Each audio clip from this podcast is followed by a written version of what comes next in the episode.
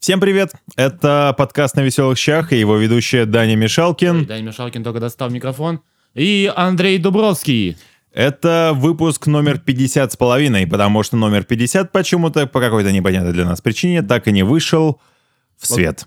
Благодаря ВКонтакте. Ну нет, то есть мы его записать-то записали, мы его выложили на нашей стриминговой площадке Анкор, но ВК, как мне сказала служба поддержки, «А, вы выложили его не в том формате. А какая разница, в каком формате я его выкладываю, непонятно.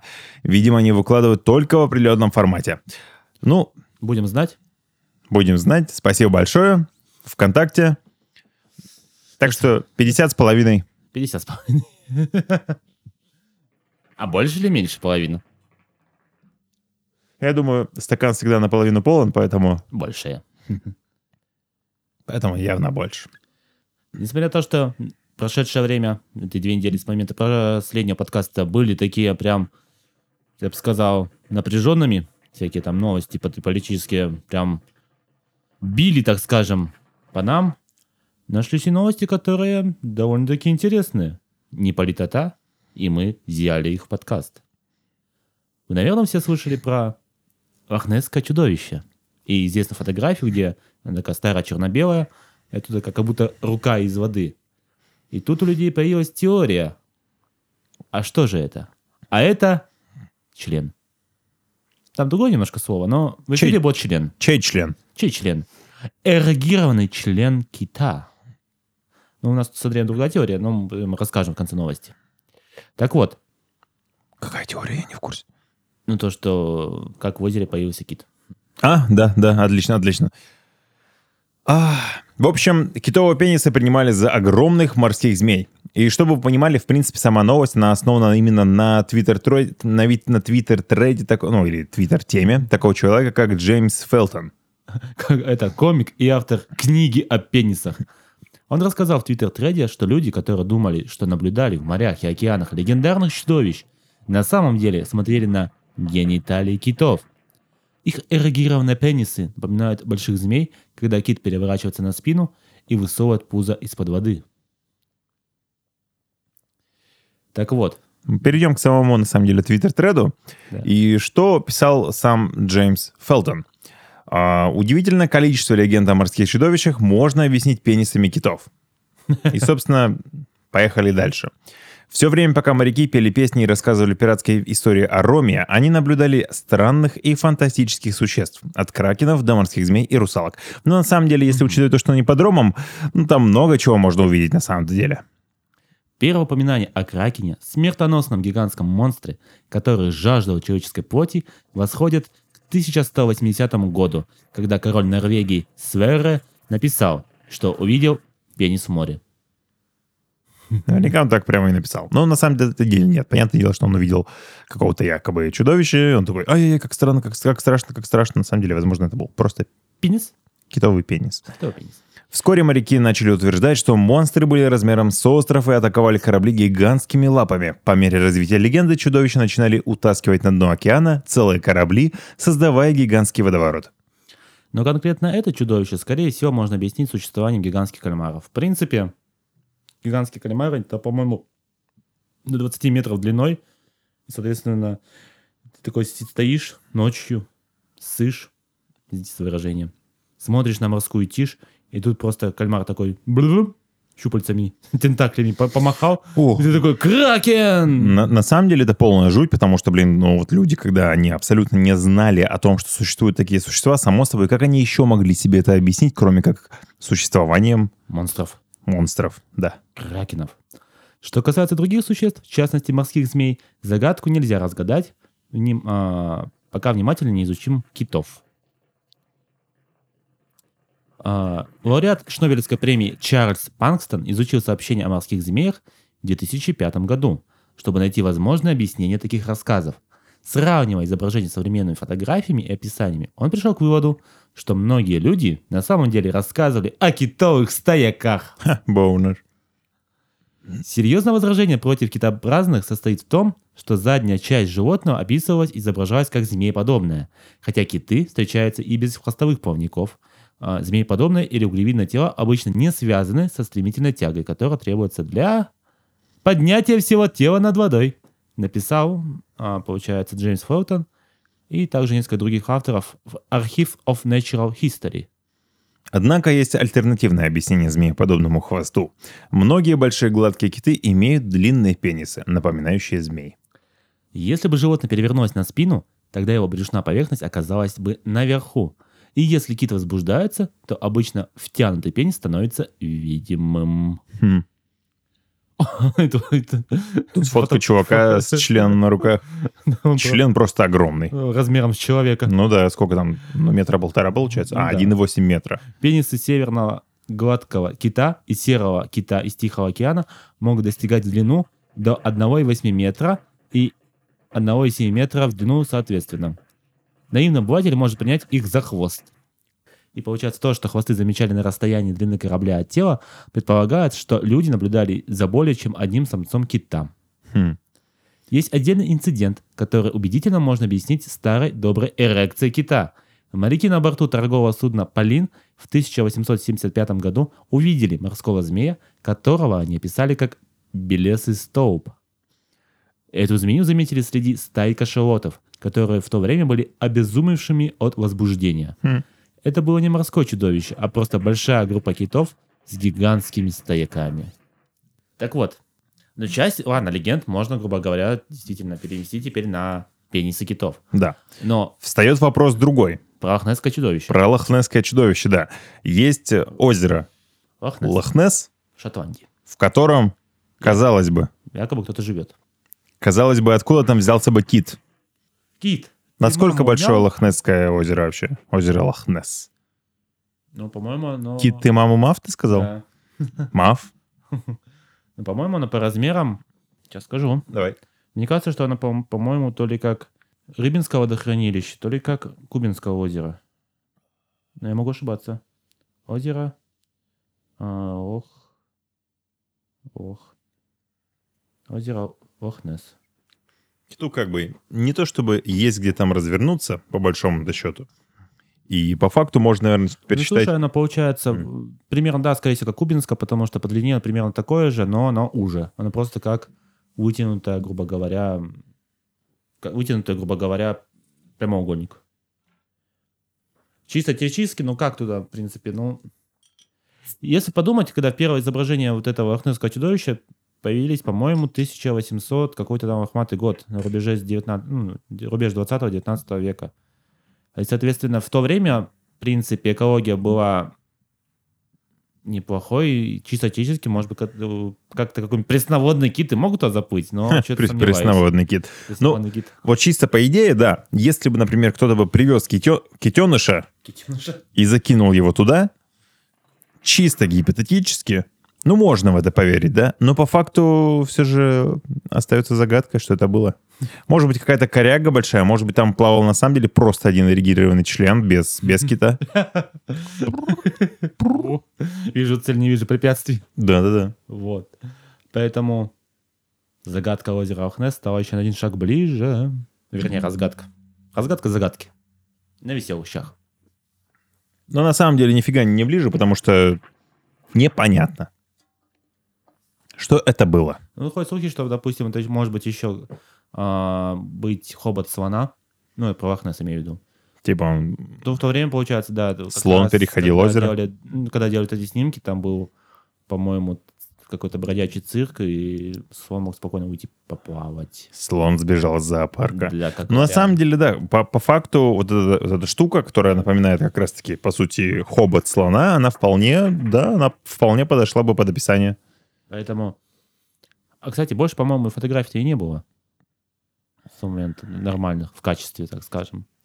3GP видео, ПНГ. PNG. PNG.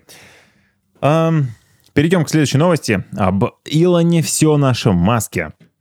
И спросите, а почему опять Илон Маск? Ну, вот потому А что потому что Илон он Маск. сделал популярным обезьяну Каким образом. образом? Стартап Маска показал видео с обезьяной, играющей в видеоигру при помощи вживленного в мозг нейрочипа. Предприниматель пообещал завести примату канал на Twitch. Осуждаю, осуждаю. Это расизм, это расизм. А что, обезьяна себя позиционирует как обезьяна, ничего не нарушает. Обезьяна пози- позиционирует себя как человека. Новый гендер обезьян. Цисгендерная обезьяна. Компания Neuralink Илона Маска показала ролик с девятилетней макакой Пейдж. Эллиот. Эллиот Пейдж? Или как там, которая стала потом... э, Или, которая стала мы сейчас делала камин-аут и сказала, это будет мужчина. А, да-да-да, я понял. Слишком тонкая шутка. Которая благодаря вживленному в ее мозг чипу. Эллен. Эллен Пейдж. А, Эллиан. Ну, теперь-то она Эллиот. Теперь ты Эллиот, да. А, играет, вж- получается, вживленный в ее мозг чипу, играет в видеоигру Pong, ну, грубо говоря, пинг-понг. Пинг-понг. Да, это на 8-битных консолях такие Мгм. популярные игрушки. Где нужно отбивать шарик в сторону соперника. Ролик опубликовали в блогере, блогере, в блоге стартапа. За 6 недель до съемки макаки в мозг вживили нейронные чипы. Сначала обезьяны учили играть в игру джойстиком. Но непонятно, что при, привлечь внимание. Для мотивации использовали банановый смузи, Ха. подававшийся по трубке. И вейп с клубникой.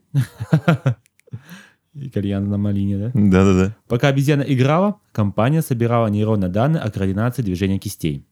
Собранные данные поместили в декодирующий алгоритм, который смоделировал соотношение между паттернами нейронной активности и движениями джойстика, к которому эта активность приводила. Эти данные позволили преугадывать действия обезьяны в реальном времени, утверждает Neuralink. К середине ролика, то есть который появился в сети, Мгм. Компания отключила джойстик, но обезьян по привычке продолжала пользоваться им. В конце ролика джойстик вообще убрали, и обезьяна думала о движении кистей вверх или вниз. Эти сигналы считывал алгоритм и использовал для управления игрой. М, На самом деле очень интересно, а как будет э, обезьяна реагировать на донаты? Ну, типа, Главное, чтобы... Главное, чтобы обезьяну потом на OnlyFans не закинули. вау. Вау. О, да. В августе 2020 года Neuralink показала вживленные свиньям чипы для подключения мозга к компьютеру. Мгм. В феврале 2021 года Маск сообщил, что компании успешно удалось вживить имплант обезьяне в череп. Тогда предприниматель заявил, что это позволит примату силой мысли играть в видеоигры. Ну, что, собственно говоря, и произошло. Мгм. А для чего вообще вся эта, грубо говоря, затея? Зачем вставлять чипы, все дела? Для чего это? Чтобы быть популярным стримером в сети? Нет. Цель Neuralink заключается в том, чтобы помочь людям с травмами головного и спинного мозга. По задумке авторов, вживление нейрочипа позволит им восстановить утерянные из-за травм функции тела. Ну, например, стримить на Твиче. Не, ну на самом деле, получается, идея достаточно благородная, грубо говоря, это восстановить функции, которые потерял ты из-за травмы. То есть сделать новые нейронные пути, чтобы там рука, допустим, работала. Ну или хотя бы что-то делать, допустим, при том же... А вот мне интересно, при... а, не знаю, как правильно называется заболевание, по-моему, боковой рассеянный склероз, не могу ошибаться. Ну, как вот страдал Стивен Хокинг. Мгм. Можно ли, допустим, также сделать компьютерное управление? Компьютерное управление телом. ну, телом, или хотя бы просто, чтобы больше быть в сфере. То есть Стивен Хокинг, по- походу, только там управлял своей мышцей одной, которая работала Мгм. до своей смерти. А, а тут прямо все, вот, все сигналы прямо вот в компьютер из мозга идут. Интересно. Ну, вероятно, все к этому на самом деле идет, да, чтобы чисто банально при помощи мозга можно было бы Да. что-либо делать. Потому что есть такой, как говорится, си- синдром запертого человека. Это когда человек полностью в сознании, но он не может говорить, он не может двигать глазами. Он...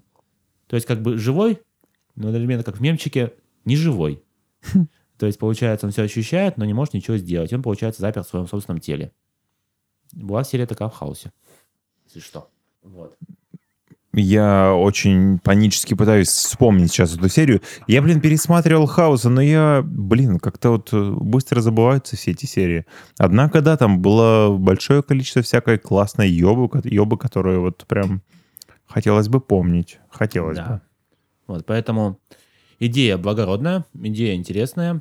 Конечно, защ- за- зоозащитники, скорее всего, не воспримут это с оптимизмом, потому что все-таки вживление чипов а, животным, издевательство над животными, но, с другой стороны, Но это бы не то, что издевательство. Обезьяна будет играть в видеоигры, это клево.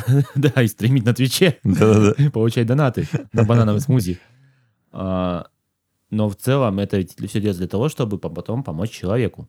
То есть вот как я, близких животным, вот это одобряю. То есть я не считаю это издевательством над э, животными. Ничего тоже абсолютно не имею против, потому что, блин, ну, цена прогресса. А может, просто кресло, кресло старое скрипнуло. А, да, да, да. Потертое седло. Да, да, да, да, да. Вот, и... Но в целом, а сразу людям вживлять, так тоже как бы без исследований-то. Да и... Тоже верно. Но, с другой стороны, м, я думаю, некоторые люди, которые, как ты сказал, а, с синдромом запертого в теле, да, скажем так, а, были бы не против поучаствовать в чем-то подобном, потому что вариантов-то как бы особо и нет. Да. А ведь был, по-моему, получается, прецедент, а, немножко в топ, но немножко связанный с этим тоже, Мгм. только не с чипами. Слышал, когда-то хотели пересадить голову. Да. В итоге операции не было. Почему? А получается, был, получается, претендент из России, насколько помню. Но, по-моему, из-за шумихи то ли сам врач отказал, типа, не буду делать, то ли он не подошел. Мгм. Ну и сама пока вот идея, грубо говоря, трансплантировать голову со спинным мозгом, то есть подключить все это, выглядит, ну, очень пока Фантастично. фантастически, да. Я бы, ну, вот, пока бы следовал по этому пути, то, что попробовать чипы. А уж потом видно, что будет. Мгм. Так, Киберпанк. Киберпанк. В общем, наверняка многие из вас в той или иной сфере находясь, во время, Особенно за последний год. особенно за последний год, за этот чертов прекрасный, в, скоб- в кавычках, ужасный, на самом деле, 2020. 2020 год, да, как говорит Даня, начали пользоваться такой программой, как Zoom. Зум-зум. Собственно, Ну, программа для... Да, видео, видео, видео аудиоконференции Да. с большим количеством Да. людей, Да. чтобы сидеть, обсуждать всякие собрания на работе. Так вот, э, тут неожиданно Zoom пришел в голову, а вот э, А зачем нам российский рынок? пожалуй, запретим российским чиновникам и госкомпаниям пользоваться своей видеосвязью. Вообще, что, собственно, привело к этому? Вот что интересно, потому что, по идее, ну, Zoom такая вещь, которая довольно нужна, довольно полезна. Мгм. Что же думают эксперты?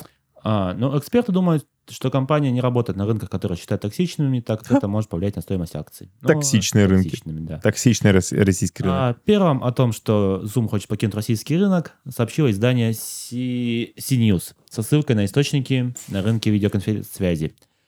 А, Коммерсант, то есть российская газета, достаточно, грубо сказать, уважаемая, Мгм. то есть достоверный источник, подтвердил информацию. Газета ознакомилась с письмом дистрибьютора решений Zoom в России и СНГ RightConf. По данным изданий, Zoom Video Communications Inc. отозвал у своих партнеров разрешение продавать лицензии российскому госсектору еще 31 марта. Причины компания не объяснила. По характеру послания речь шла не о временной, а о долгосрочной перестановке, отмечает CNews. И, получается, тут обновилась даже информация, по-моему, в 9 утра, только не помню какого дня. А, в пресс-службе Zoom сообщили, что уточняют эту информацию. А, похоже, что сведения основываются на сообщении и- от одного из агентств, занимающих продажами на партнерской основе. Ну, то есть, как бы, вроде как бы и да, а вроде как бы, ну, не знаю пока что. Ну, мы еще думаем. Да, мы еще думаем. Но в большинстве случаев, если они думают, то это и за- заканчивается тем, что Ну да, решение. Да. По словам гендиректора RightConf Андрея Петренко, требования касаются не только РФ, но и стран СНГ.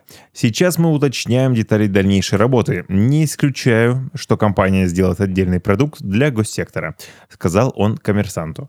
Официальными продавцами лицензии Zoom в России были три фирмы – московские RightConf и Rocada, а также международная корп- корпорация Unify Square. Российские госорганы редко покупали лицензированные версии Zoom, пишет CNews. Активнее сервисом пользовались компании с государственным участием, например, аэропорт Шереметьево, структуры «Газпрома» и ВТБ, музеи и вузы в Москве, Петербурге, Нижнем Нов- Новгороде и других городах. В Zoom не ответили на вопрос твердому знаку. Основатель э, Нейроникс Григорий Иванов в разговоре с изданием отметил, что Zoom не работает на рынках, которые считают токсичными, так как это может повлиять на стоимость акций на бирже. Иванов отметил, что доля России в выручке компании не превышает и 1%, поэтому ей выгоднее пожертвовать этим рынком. Странно, на самом деле, что в России серьезно как будто так мало пользуются зумом. Ну, наверное, пока да. Какой файлообменник ты предпоч- предпочитаешь? Skype. Ну, Кто не знает, это м, одно мемное видео. Супер. Супер старая. Супер старая. У Zoom есть бесплатная версия, которая позволяет вести неограниченное число конференций в формате 1 на 1. Групповые звонки, звонки там ограничены 40 минутами. В платной версии Zoom Pro нет временного, временного лимита, а к разговору можно подключать до сотни участников. Отличием версии Zoom Business является возможность подключения конференции до трех сотен человек, а Zoom Enterprise — организация дополнительной корпоративной IP-телефонии. И годовая лицензия на платные версии стоит 150, 200 и 350 долларов соответственно. Сервис стал популярным во время пандемии коронавируса, как уже было нами отмечено в самом начале. Да. Но самое-то прикольное то, что в начале ноября 2020 года Минцифр... Что? Министерство цифровых технологий Ну да, видимо. объявило о создании отечественных аналогов Zoom. И в марте 2021 г- года Mail.ru Group и Ростелеком запустили сервис видеоконференции для школьников Сферум. Пользовался им? У Яндекса, например, есть тот же самый телемост, насколько я Да. помню, да, который они предустанавливали на компьютеры. Причем не то, что Насильно. персонально, насильно, да. То есть да, да. там, по-моему, даже было обновле... просто об- обновилось у тебя, и у тебя хоп, неудаляемый телемост Ты такой. Какого хрена? А вот. А мне, собственно, зачем вообще? А пусть будет. Ну, если, грубо говоря, не затронет... А вот как вот не затронет, допустим? Я так понял, что госсектор, да? А, допустим, на- нас. В смысле простых пользователей? Да. А как они будут отслеживать по факту, а, кто, кто купил типа госсектор или обычный пользователь премиум подписку? Ну, наверное, там как-то... По платежам и все, как бы, да? Да. То есть, по факту, если физическое лицо, какой-нибудь депутат решит купить себе а, подписку на ProZoom, якобы можно будет пользоваться. Но по факту, так как они на самом деле написали то, что там всего лишь 1% от мирового рынка Россия, это вообще, это настолько минимально. Капля в море. Но почему российский рынок считается токсичным? Вот что больше интересно. Токсичный рынок? Такси. Россия такси? Toxic? Toxic Россия. Ну, потому что нас всех считают токсичными. Я тут, знаешь, что вычитал сегодня с утра? Так. Я, я, в общем, подписан... Да, опять же, в топ. я подписан на один ветеринарный а, аккаунт в, в Инстаграме. Так, какой? Как же... Господи. а, не, не вет дайджест. Сейчас я скажу вам. Ух, как сейчас скажу-то. Ух, как скажу. Как скажу. А, Вет-воркшоп. Не реклама. Так вот, а, они там зачастую рассказывают про, скажем, межличностные отношения между ветеринарами. И на фоне этого там зачастую всякие всплывают интересные ам, то опросы, то статьи. И вот кон- конкретно сегодня я наткнулся на такое понятие, как... ам, я сейчас найду, на самом деле. Про милле- миллениума сказали? Нет. Называется... Называется токсичная позитивность. Что? Тут я такой придумался, типа, так, что это вообще такое? Я знаю, что есть пассивная агрессивность. Да. Вот. И тут они пишут, собственно, что это такое. А, Вы избегаете проблем, боясь негативных эмоций, вместо конструктивного подхода и поиска решения. Я такой, ага, кажется, это про меня. Дальше поехали. Испытываете вину, если чувствуете грусть, обиду или злость. Пожалуй, не про меня. Так. А, скрывайте истинное чувство за приятными ответами и вежливыми улыбками. Но это, я думаю, на самом деле в любой сфере, по сути, Ну да. есть такая штука. Э, И не то чтобы это токсичная позитивность, я бы сказал, что это вежливость. Так вот. Come on, типа... Как, как, как еще... А, ладно, дальше. Эм, Скрывайте истинное чувство за приятными ответами а, и вежливыми улыбками. Улыбками я это сказал. А, преодоление травм и болезненных эмоций своими силами, потому что я сильный-сильная. Ну, как бы это превозмогание себя. Ну, это по факту, на самом деле, я согласен, что это не совсем правильно, потому что, ну, нужно, скажем, некоторые моменты обсуждать. Ну, это да, но... И последние два пункта. Так. Это преуменьшайте чувства и эмоции других людей, потому что они доставляют дискомфорт. ну, Может быть. Может быть, ладно. И последнее, это все в порядке, когда вы совсем не в порядке. Вспоминается картинка где-то, песик сидит, вокруг, огонь, да, is this fine? Ну, у меня да, пару пунктов есть из этого, то, что я писал, но не все. Возможно, российский рынок токсично позитивный. У нас все хорошо, у нас все хорошо, нам не нужен зум. Где зум? Дайте мне зум. Горит все. Это нормально. This is fine.